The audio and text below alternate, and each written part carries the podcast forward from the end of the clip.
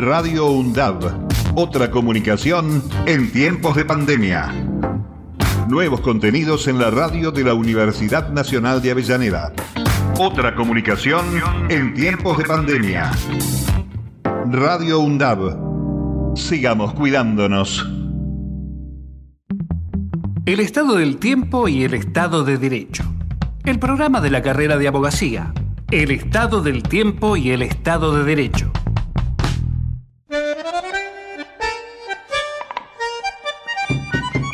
Estado de Derecho es la supremacía de la Constitución y el cumplimiento de las leyes para garantizar la libertad y el bienestar de todo el pueblo y ciudadanía. Pero a veces, el Estado de Derecho se parece al clima. Puede estar bueno y soleado o nuboso con amenaza de tormenta.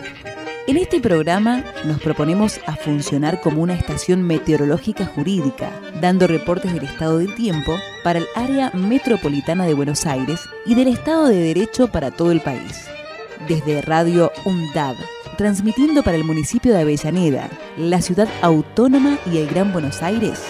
Esto es el estado del tiempo y el estado de derecho. Hola, buenas tardes. Un jueves más para compartir con ustedes. Radio UNDAB, de nuestra universidad. ¿Cómo estás? ¿Cómo estás, Luciana? Hola, Gra, ¿cómo están? ¿Cómo estás están todos en este día? Un día más y acá acompañando a los firmes. Sí, como todos los, jueves. ¿Cómo, ¿Cómo estás pasando el tema de los parciales? ¿Cómo van los parciales? Llegando a los segundos parciales, ya casi terminando el cuatrimestre. Sí, ahí estamos todavía con unos nervios para saber las notas, saber en qué cómo, cómo vamos iniciando este segundo parcial, transitando este parcial, así que ahí estamos todos a la espera de la...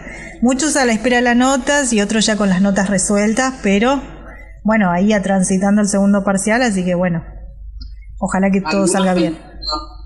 Pensando en los finales, otros en, recuperatorios. Sí, lo más difícil. Finales es mucho, pero bueno. es mucho para, para estudiar, así que también aconsejamos que los que están ya en instancia del segundo parcial, que se vayan poniendo las pilas para, digamos, no es malo ir al final, pero este, si lo pueden evitar, mucho mejor, ¿no? directamente ya está, olvidás.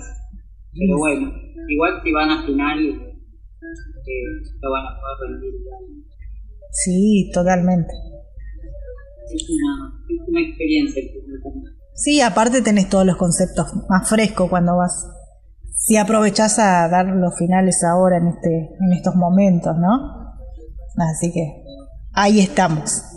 Lo mejor, éxitos para todos y que tengamos un buen cuatrimestre todo. Terminamos bien el cuatrimestre. Sí, aprobando esta materia.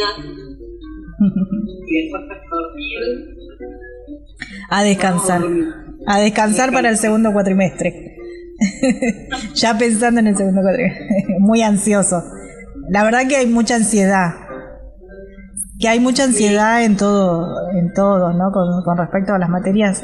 Siempre. Y más el que inicia, ¿no? Que, que este fue su primer año, su primer cuatrimestre. Ya se juntan ahí todo. Se junta todo. Todas las emociones. Así que ahí. Con esta modalidad nueva. Eh, como dicen, nueva normalidad, a veces complica, pero bueno, tratamos de llevarlo igual adelante y seguir.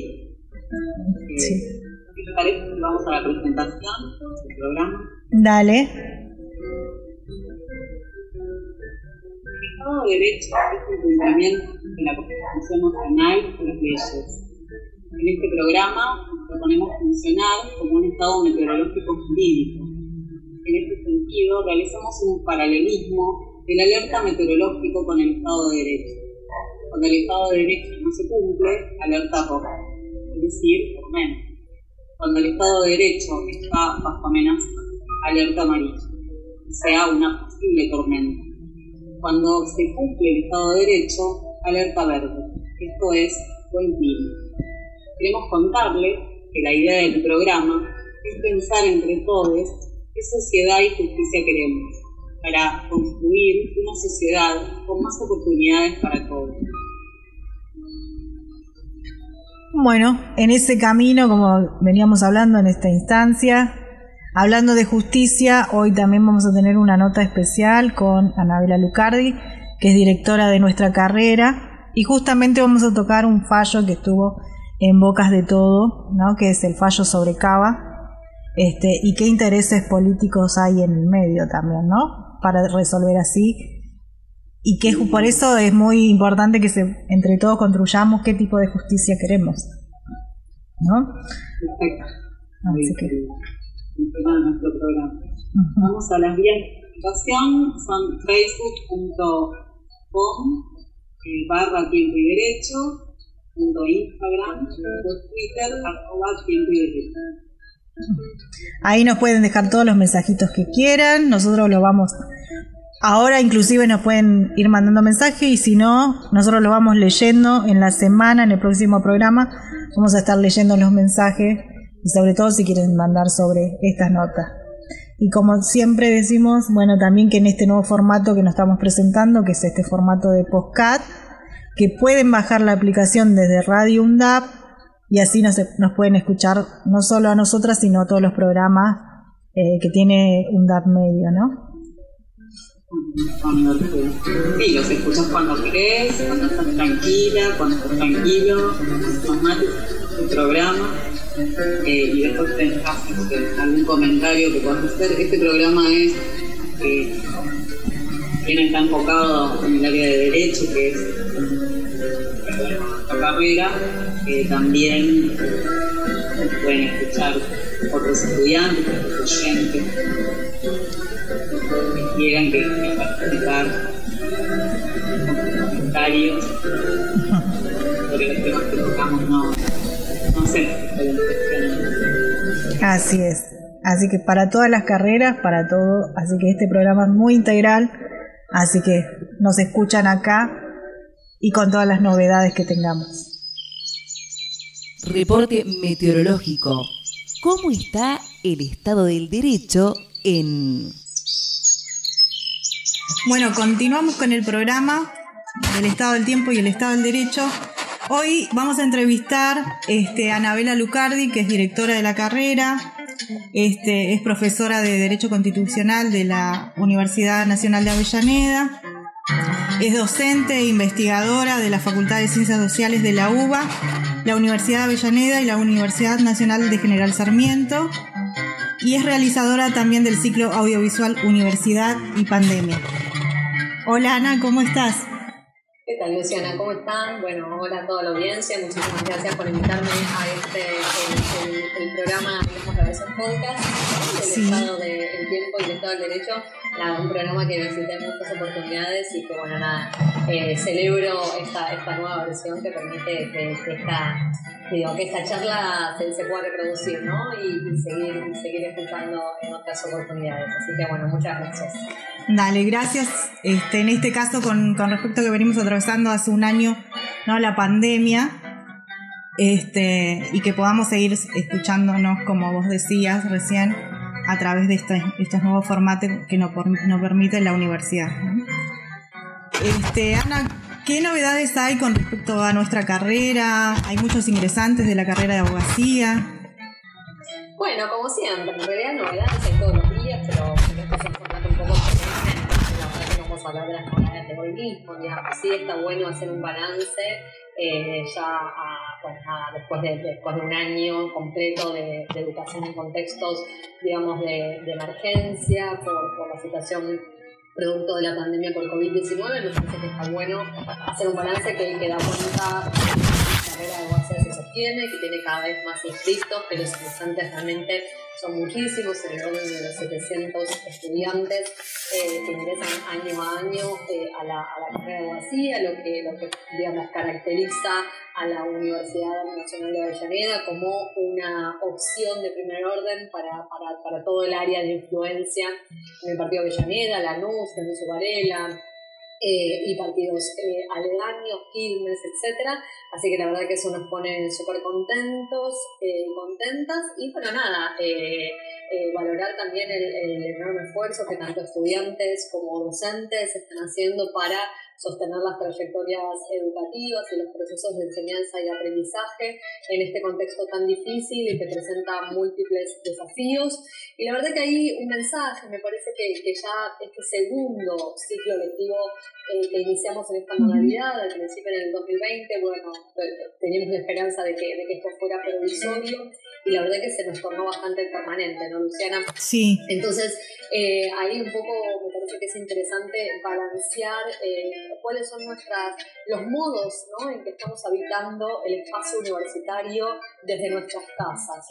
Aquí estamos haciendo una conversación, le decimos a la audiencia que la van a escuchar, digamos, en formato podcast, pero tanto Luciana como yo nos estamos viendo las caras a través de un Zoom y estamos nada, cada una de nosotros en sus respectivas habitaciones en nuestros hogares y la verdad que esto no es un espacio universitario. En otro contexto estaríamos en la sede de España, donde está la radio eh, de la Universidad Nacional de Avellaneda, estaríamos transitando los de la sede de Piñeiro, estaríamos trabajando eh, en las aulas, en, en, las oficinas, en los laboratorios, en la biblioteca, estaríamos tomando un café en el buffet, estaríamos eh, descansando en el patio de Piñeiro, y esos son los espacios universitarios. Entonces, la verdad que en este contexto yo hago como un llamamiento a la reflexión de docentes, estudiantes, yo lo hablo mucho con mis colegas del departamento, con mis colegas eh, docentes, de cuál es el modo en que elegimos habitar este espacio universitario distinto, esta aula ampliada que se traslada a, los hogares de las personas. Lo, vamos a transitar en automático,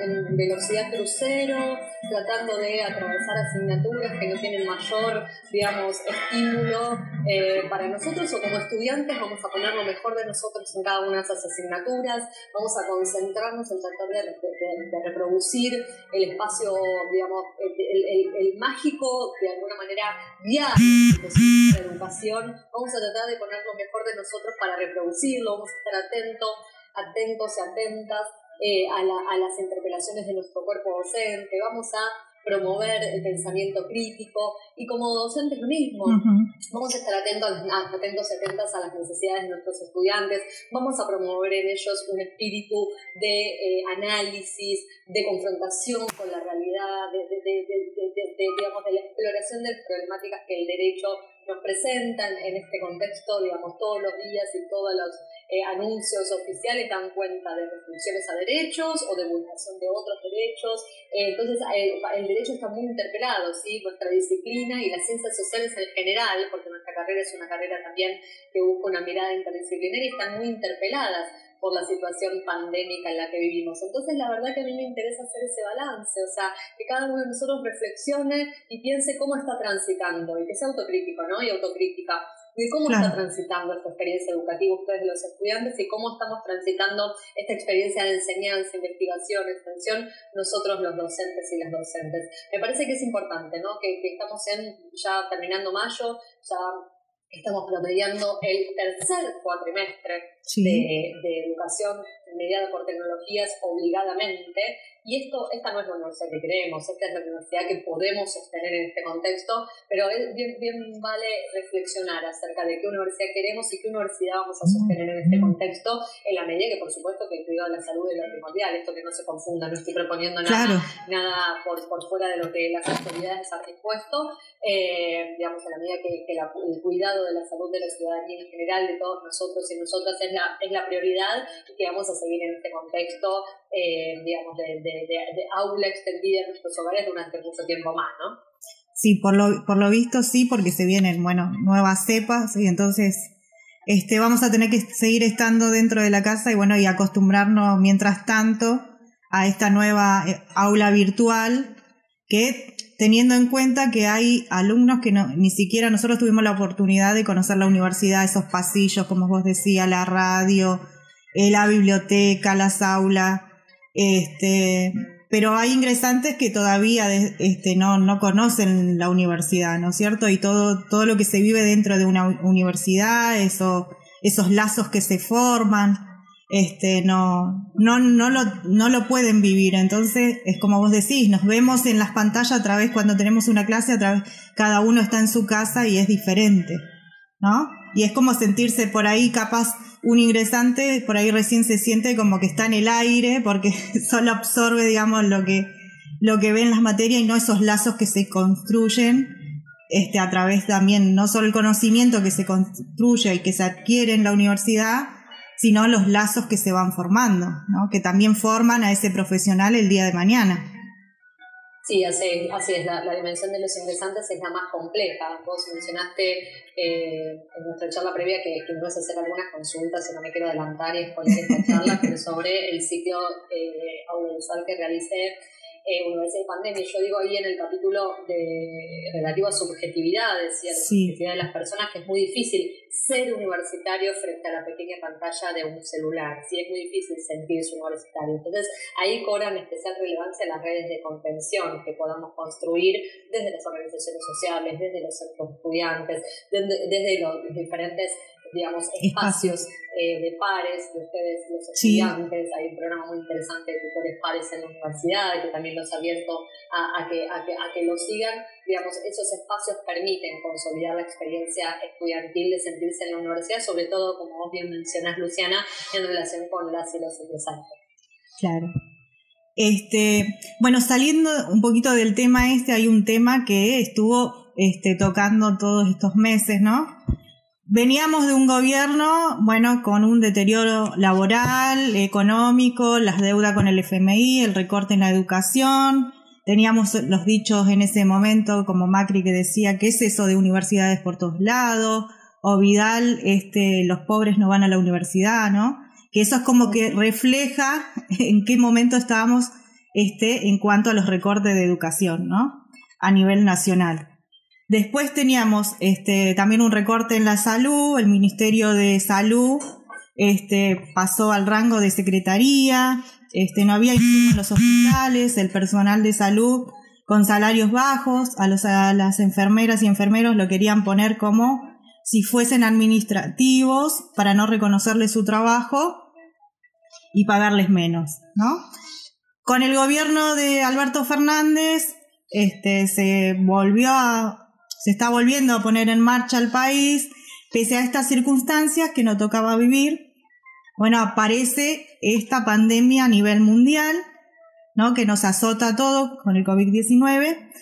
Y bueno, y las nuevas cepas que se están gestando, ¿no? Volvimos a tener un ministerio este, que se puso al frente de esta pandemia, se iniciaron planes de vacunación, que están actualmente los planes de vacunación, este, se equipó los hospitales y se están construyendo más hospitales, ¿no? Eh, frente a esta, estos contagios que se están superando día a día, el gobierno dicta un decreto que es el 241 eh, barra 2021, eh, ¿no? Las medidas generales de prevención. Habla ahí sobre las clases presenciales donde este, alienta al gobierno provincial y al de Cava a suspender las clases, ¿no? Durante un periodo de tiempo por el tema de los contagios masivos. El gobierno de Cava este, inicia una acción declarativa de inconstitucional de ese decreto este, contra el Estado Nacional. La Corte hace lugar a la demanda y resuelve que se está violando la autonomía de Cava. Ana Bosque este, ¿Qué opinión tenés con respecto a esto? Mira, eh, yo lo que creo es que acá no se está debatiendo solamente la autonomía de la Ciudad Autónoma de Buenos Aires. Eso es un debate de derecho constitucional bastante más profundo que me parece que excede por mucho los márgenes de este podcast. Estaríamos aburriendo eh, la audiencia con más que son estudiantes de, Derecho y de Abogacía. Son temas que tratamos, por supuesto, en la asignatura. Pero la realidad es que el estatus jurídico de la Ciudad Autónoma de Buenos Aires tiene, tiene aristas, tiene grises, tiene contornos lo suficientemente borrosos, hay quienes piensan que no se trata de un estatus eh, absoluto de, autonomía, tal como si fuera una provincia, hubiera cuenta de que la constitución del 94 no le otorga ese tratamiento y, consolida, digamos, el carácter de estatuto provisor, estatuto, digamos, organizativo a la constitución de la Ciudad Autónoma de Buenos Aires. Entonces me parece que no tiene que ver, digamos, me parece que lo que se está discutiendo es otra cosa y lo que se está discutiendo es la política, ¿sí? Eh, Horacio Rodríguez Larreta, que es el, jefe de gobierno de la Autónoma de Buenos Aires, definió hacer de esto una manera, digamos, y no lo digo yo, lo dicen los analistas políticos eh, más representativos o, más, más, de alguna manera, serios del país, por lo menos a quienes yo eh, me, referencio en, estos temas, ha decidido tomar esta como una de sus peleas para eh, acortar posiciones dentro del espacio interno, digamos, del, frente, del frente Cambiemos, o sea, para diferenciarse de, eh, de, aquellas posturas que lo tildaban de tibio y demás. Entonces, me parece que él ha elegido, eh, nada, poner por encima de, digamos, de la salud pública, de aquellas medidas que eh, sean conducentes a la prevención, a la protección de la ciudadanía, de la ciudad eh, autónoma de Buenos Aires, sus propios intereses políticos, su propia interna partidaria eh, esto excede los márgenes del derecho constitucional. Siempre hablamos con nuestros alumnos y nuestras alumnas que el derecho constitucional está atravesado profundamente por disputas políticas y no nos entiendan los procesos institucionales y el ordenamiento del poder que establece nuestra constitución y esto es una, muestra clara de ello.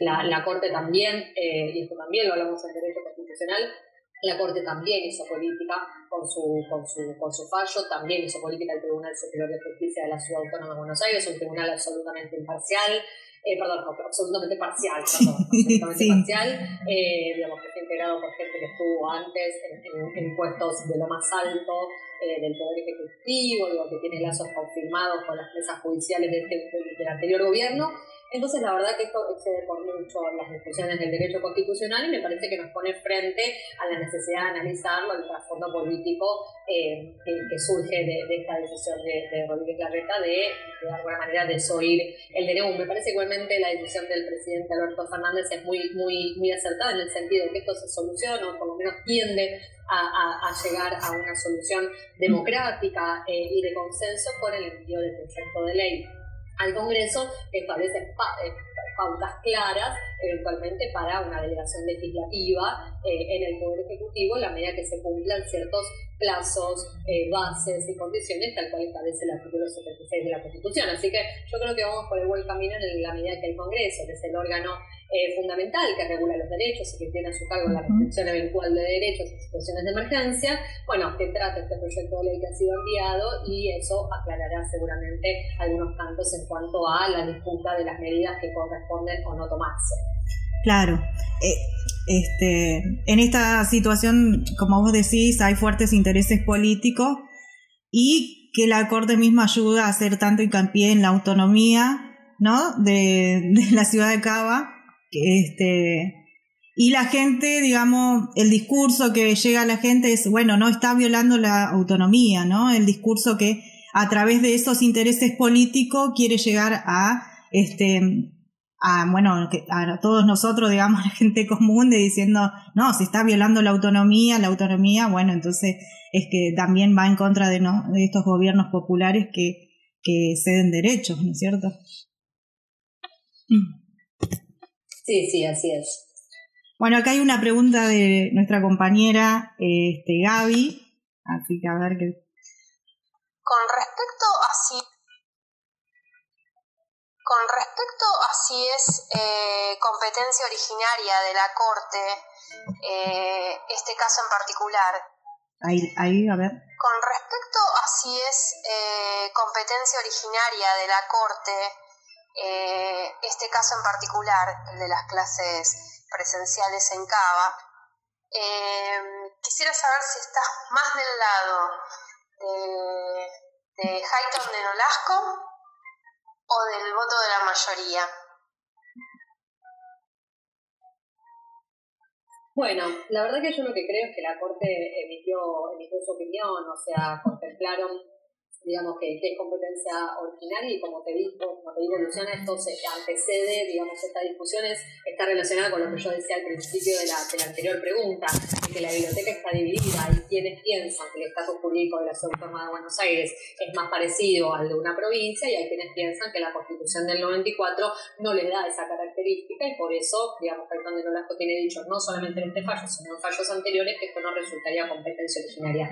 Insisto, eh, mi, mi, digamos, mi vocación en derecho constitucional, eh, nada, exigiría que, que, haga todo este planteo como para dar, una respuesta un poco más, más fundada. Me interesa concentrarme en que la Corte también hace un uso político eh, de, de, la cuestión. Esto no, no, no, se trata de, de, definir si es competencia originaria o no, eso ya ha hecho la Corte y es el tribunal de última competente para hacerlo, digamos. No, soy yo, digamos. Después yo puedo opinar, puedo decir que sí, puedo decir que no. Me parece que esto se resuelve en el Congreso.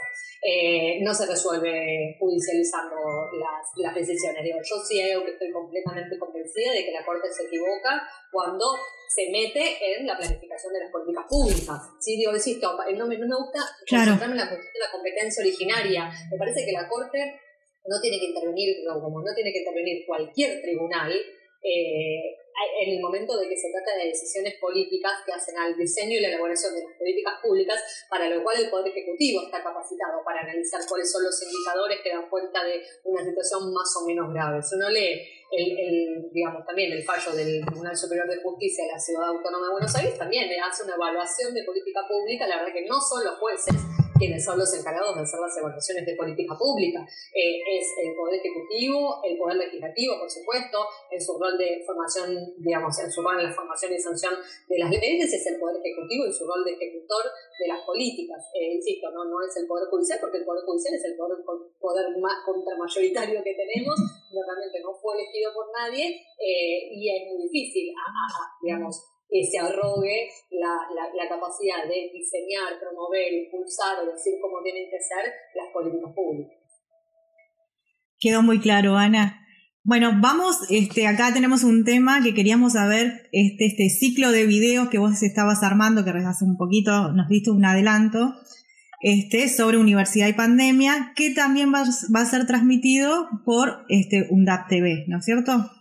Este, son, hasta ahora son cinco videos, ¿no? vos decime si estoy en lo correcto. Este, universidad de pandemia, comunidad educativa, este, trabajo, subjetividad, economía. Y hay una que tiene este, casi 22.000 vistas, que es un montonazo, este, que es Universidad, Pandemia y Feminismo, que es el más visto de todos. Este, ¿Querés contarnos un poco de, de qué se tratan un poquito estos ciclos?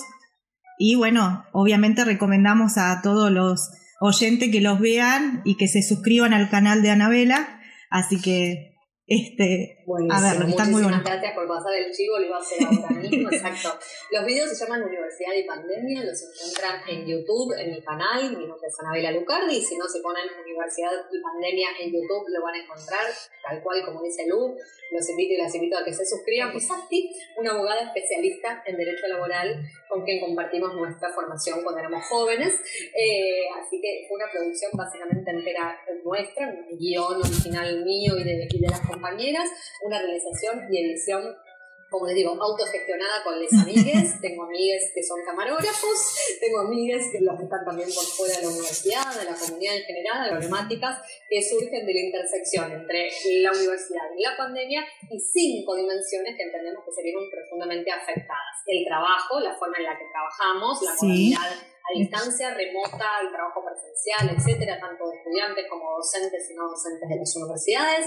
La modificación en, nuestra subjetividad, esto es el ánimo de las personas, las condiciones subjetivas de las personas. Esto que decíamos que es muy difícil sentirse universitario por fuera de la universidad, que es muy difícil la situación en la que se enfrentan los, docentes y los trabajadores no docentes en el plano de su subjetividad.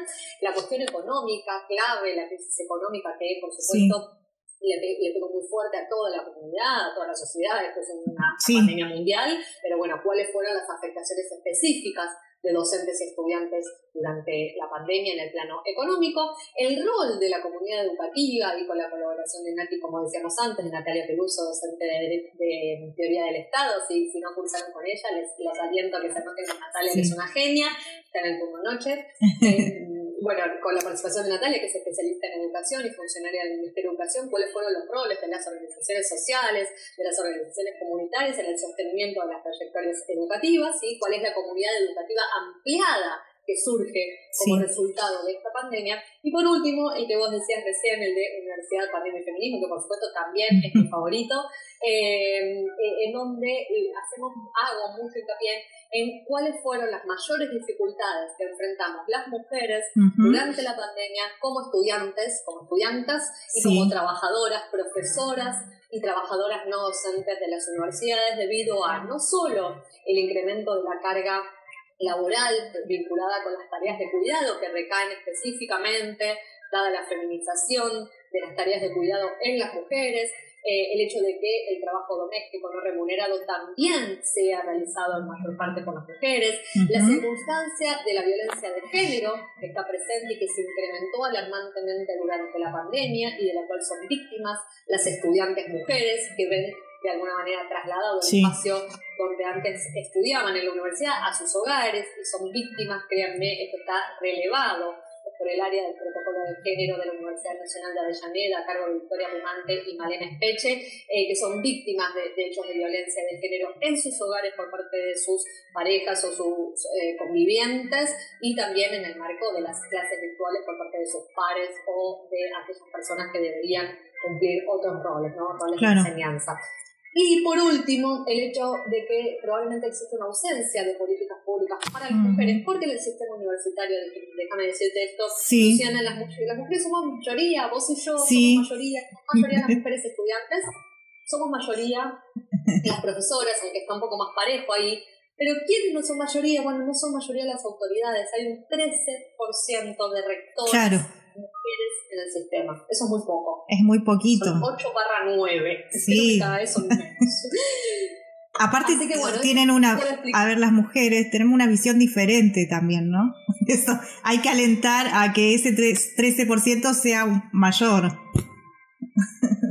supuesto, porque la, mirada del feminismo, la mirada de las mujeres contribuye a, deconstruir lógicas machistas y patriarcales hacia el interior de las cátedras, de los equipos docentes, de las estructuras universitarias, con lo cual es súper importante nuestra representación en los órganos de gobierno, nuestra representación en los niveles máximos de, autoridades. Eh, bueno, espero que, la Universidad Nacional de Avellaneda y todas las universidades, a través de, no sé, el futuro, una reforma de la ley de educación superior, se inserten en la línea digamos, de transformación que, que, tienen los feminismos en la Argentina y en nuestra región. Así que, bueno, nada, como resumen de esto, si les gustaron, si les gusta un poco esto de todo lo que estuve diciendo, vayan a ver los videos, eh, son videos muy breves, por supuesto, de 5 barra 6 minutitos.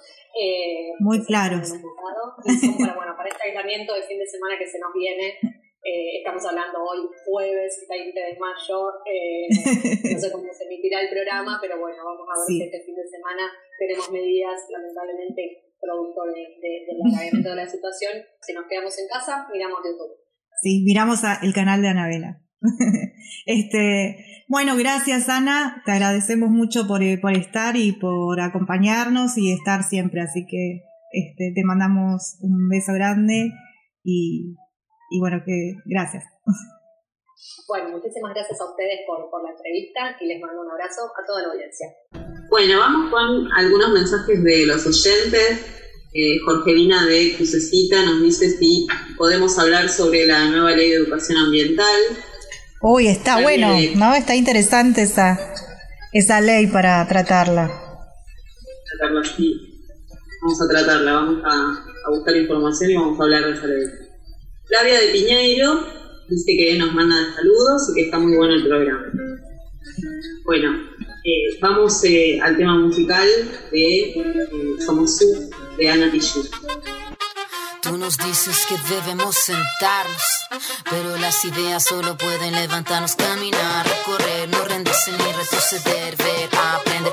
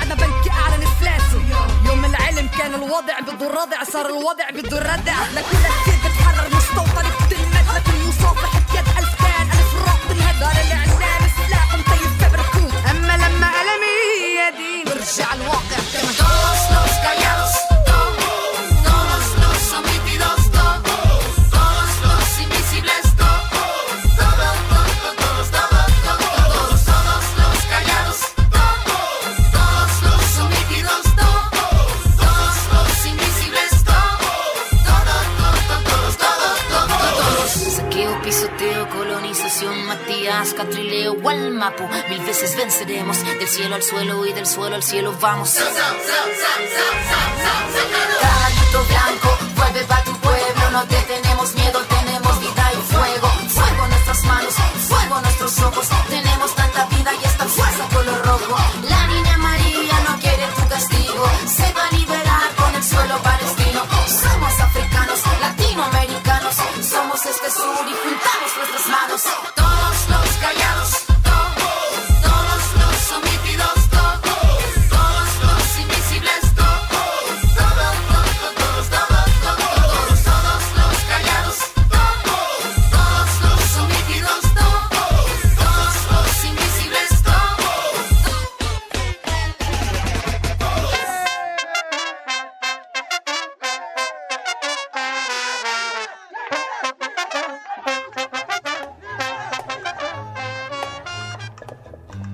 Juicio oral a Las grandes fortunas.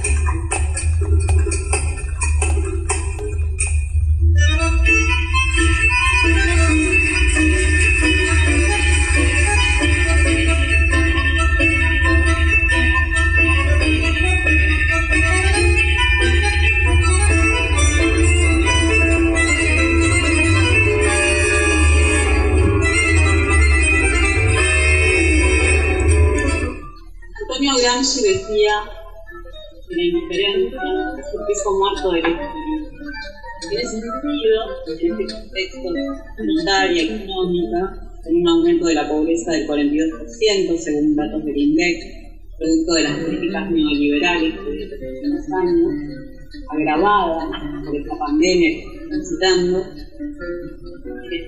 el, año pasado había un debate en torno a eh, la función que se mencionó, eh, la ley de aporte solidario y extraordinario para ayudar a modificar los efectos de la pandemia. La ley es la 27.605, eh, fue publicada en el Boletín Oficial del 29 de enero de 2021, mediante el decreto 42-2021. Esta norma establece un pago, una tasa progresiva del 2 al 3,5% del patrimonio declarado en el impuesto de los bienes personales, siempre que se superen los 200 millones de pesos. De los bienes radicados en el país, la alícuota será del 2,25% para las personas con un patrimonio de entre 300 y 400 millones. Y esto va eh, creciendo, o sea, incrementándose a medida que eh, mayor cantidad de patrimonio tiene eh, la persona. La norma siempre habla de personas humanas eh, y sube especialmente cuando, por ejemplo, los bienes están radicados en el exterior. ¿no? La las alícuotas van del 3 al 5,25%. Esta ley votada por el Congreso eh, determinó destinos específicos para estos fondos recaudados, entre ellos está la eh, exploración, desarrollo y producción de gas natural, adquisición de equipamientos de salud para enfrentar la pandemia, apoyo a las pymes, relanzamiento de las becas Progresar y la urbanización de barrios populares. Eh, eh, es una ley muy, muy progresiva, muy importante, sobre todo porque tiene que ver con eh, la redistribución de la riqueza en nuestro país. Recordemos que en general los impuestos que nosotros tenemos que pagar son impuestos activos. en este sentido se está grabando a la parte más rica de, la, de nuestro país, de la sociedad, que constituye solamente el 1%. Eh, y eh, en ese sentido, en la revista Economía y Desafío del Desarrollo de la UNSAM, de la Universidad de San Martín, eh, hay una nota donde dice que los sistemas tributarios tienen por objetivo principal proveer a los estados de los recursos necesarios para poder financiar las distintas funciones que de acuerdo al pacto social que sustenta cada experiencia histórica se ha determinado políticamente como campo de la acción pública en materia de provisión de bienes y servicios a la población. Y dice también que grabar la tenencia de la riqueza constituye una potente herramienta en poder de los gobiernos. Además, posee un particular potencial en materia redistributiva. Eh, con este impuesto se recaudaron en el puesto eh, de la ley 27.605, se recaudaron 223 mil millones, según informó la AFIC, que es el organismo encargado de la recaudación y fiscalización del cumplimiento del tributo. Eh, como decía, bueno, eh, es un impuesto muy importante, es por única vez, hubo, se, se, dio un gran debate el año pasado y parte de esto hubo de amparo que interpusieron eh, algunas personas eh, para no preguntar para no pagar el, impuesto eh, porque decían que era confiscatorio ¿no? y estamos hablando de fortunas de 200 millones de pesos no, no es un patrimonio menor digamos que podemos esperar digamos personas que como por eso hablaba de eh, esto de que no hay que ser indiferente, ¿no? Como decía Gramsci, eh, cuando la sociedad está pasando un momento tan difícil, eh, tenemos como el 20% en la línea de la pobreza, muy importante la recaudación de los recursos por parte del Estado, que es el, que mayormente está haciendo, afrontando todos los gastos que tienen que ver con solventar eh, las necesidades de los menos favorecidos, los grupos más vulnerables.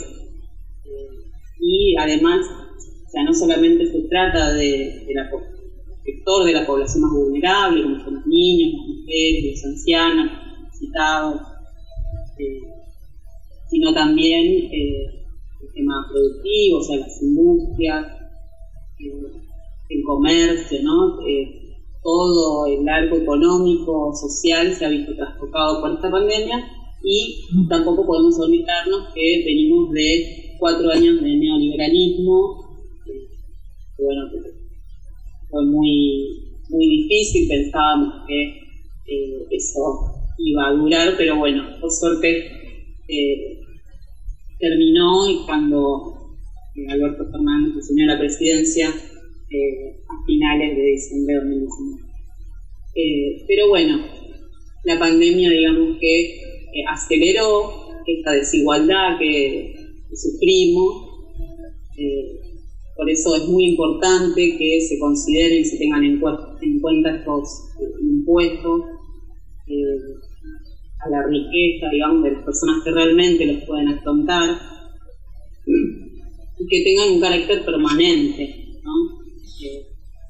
no que sean impuestos que se den por única vez, o sea, si bien está bien, seguramente los fondos se van a usar para esos fines específicos, como dije, como dije al principio, eh, estaría bueno que, eh, digamos, saben que sale por parte del Estado la iniciativa, ¿no? Y, diputados, al Congreso, eh, pero bueno, estaría bueno que ese sector, que es el sector más rico de la sociedad, eh, digamos, también participara, pudiese una responsabilidad eh, para ayudar, para poder que podamos afrontar este, este estado de necesidad que tenemos ahora. ¿no? Lo tenemos desde hace mucho tiempo, ¿no? pero en un sector como que siempre pasa necesidades. Pero bueno.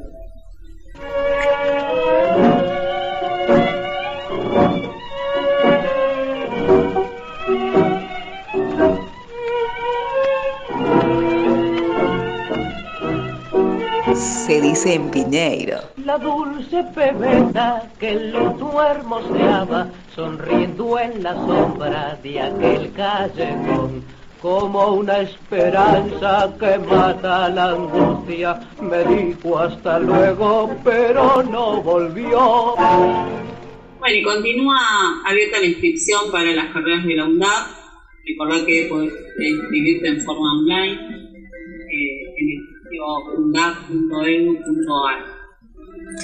Aparte te- tenemos un montón de carreras, aprovechamos a, a la comunidad para decirle que no duden en anotarse y seguir una carrera, que nunca es tarde, y, a también, y también tienen carreras a distancia, así que acá los esperamos. Está muy buena la, la UNDAP. bueno, no, como dice Luciano, no lo duden, anótense, que nos van a... que hay, hay muy buenas carreras, muy buenos docentes, y muchas oportunidades. Y buenos compañeros, buenos compañeros también. Así que bueno, esperemos que el cuatrimestre que viene lo tengamos de compañero, aquel que nos esté escuchando en este momento, ¿no? Y que se pueda notar que lo tengamos de, de compañeros. Se decida con una carrera, si no es abogacía, bueno, minería, Ambiente, claro. periodismo, economía también, ¿no? Hay, hay un montón de carreras. Audiovisuales también, así que tienen para elegir. Tienen para que Así que, bueno, nos vamos yendo hasta el próximo programa. el próximo programa, Luciana, dejamos, tengas una muy le dejamos un saludo grande a Gabriela y a Javier que nos están escuchando. Así que, bueno, nos estamos viendo el próximo programa. Y también que se anoten para vacunarse, ¿no? Y que se queden en casa. Dentro de lo, todo lo posible, ¿no? seguir cuidándonos, también, cumplir con los protocolos de distancia y lavado de manos, utilización de barbijo. A seguir cuidándose. Así que bueno, nos vemos el próximo programa. Desde nuestra estación meteorológica jurídica, en la radio de la Universidad Nacional de Avellaneda, para toda el área metropolitana de Buenos Aires y el país, esto fue el estado del tiempo y el estado del derecho. Porque queremos un estado de tiempo primaveral. Defendamos nuestro estado de derecho constitucional. Radio UNDAB. Otra comunicación en tiempos de pandemia. Nuevos contenidos en la radio de la Universidad Nacional de Avellaneda. Otra comunicación en tiempos de pandemia. Radio UNDAB. Sigamos cuidándonos.